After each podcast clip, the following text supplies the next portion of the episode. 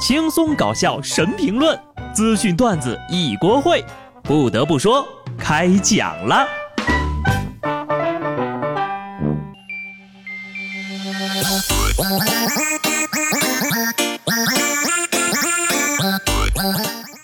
Hello，听众朋友们，大家好，这里是有趣的。不得不说，我是机智的小布。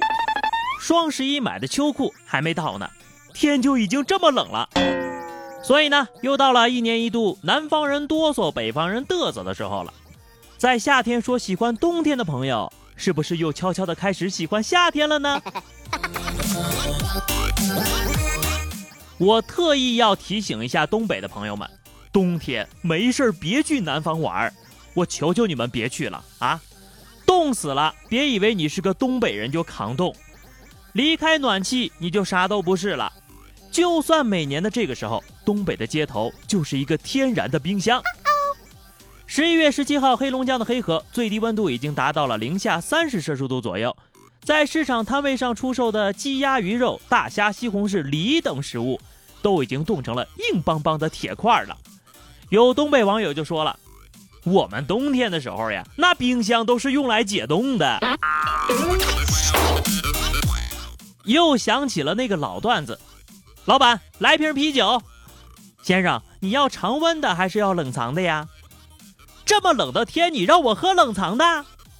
老板冷冷地说：“冷藏的三度，常温的零下四十八度。您要喝哪种的？” 走在冷风中最适合吃火锅。不过有人说呀，吃火锅不健康，我还是真的有点不服的。你看看火锅里都有些什么？花椒，温中散寒，除湿止痛，治积食停饮；辣椒，驱寒止痢，增强食欲，促进消化；牛油，味甘性温，可以治各种白斑秃病；肥牛，补中益气，滋养脾胃，化痰息风，止咳止炎；肥羊，暖中补虚，补中益气，开胃健身，养胆明目。以上。说真的啊，你要是说想要吃比火锅还要更健康、更养生的东西，我是真的找不着了。所以呢，让我们带上枸杞啤酒，吃着养生火锅，简直完美呀！啊，别忘了往火锅里再添上几颗红枣，补血的。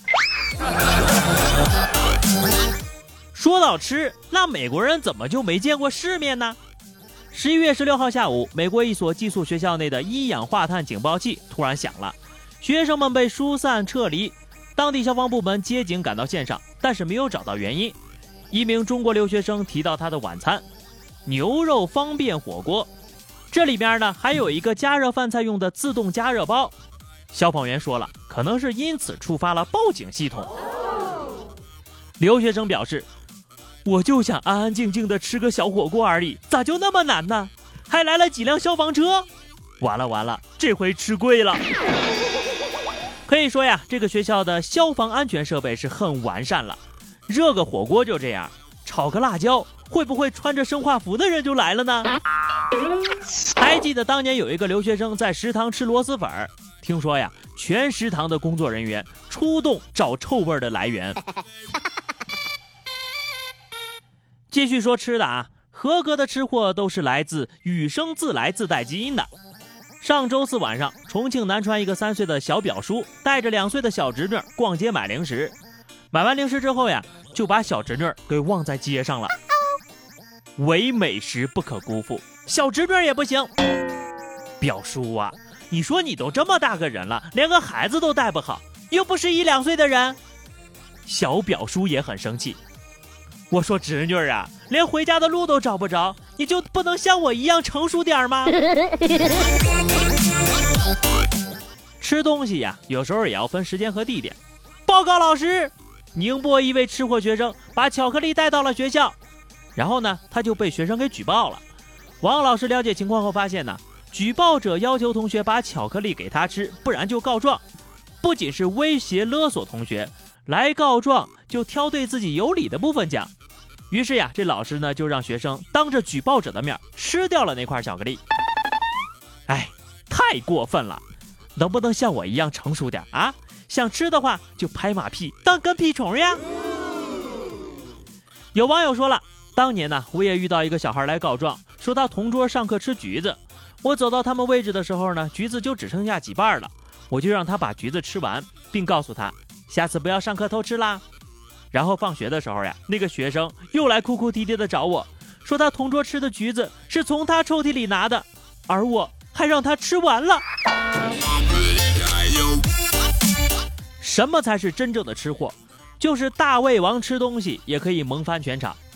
丸子荞麦面是日本岩手县的一道名吃，碗里呢只有一口的分量，吃完呢会再添一碗。在今年的吃面大赛中，首次参赛的二十三岁萌妹成为了全场的焦点，战斗力爆表啊，拼过了大叔，赢得了比赛。看看人家啊，长得好看，吃的多，还不长胖。再看看有些人呢，差别咋就那么大呢？长得好看的女孩不仅吃东西招人爱，就连手机丢了都能找回来。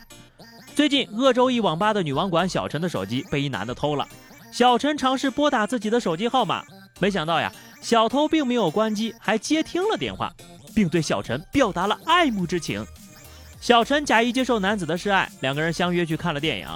最后，民警埋伏在电影院门前，抓获了该男子。男子交代。他看小陈长得年轻漂亮的，就异想天开的求交往了。想想前两天哈，那个小偷偷走手机玩游戏勾搭失主的新闻，再看看这个啊，得出了一个结论：长得好看的一般呢都不容易丢东西。不过啊，工作就是工作，谈什么感情？说了多少次了啊？不要把感情带到工作中来。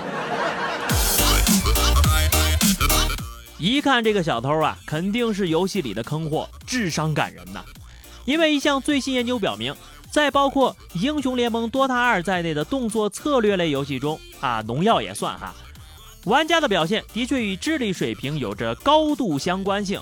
有些游戏呢，甚至可能作为 IQ 测试的指标，成为更多科学研究的有力工具。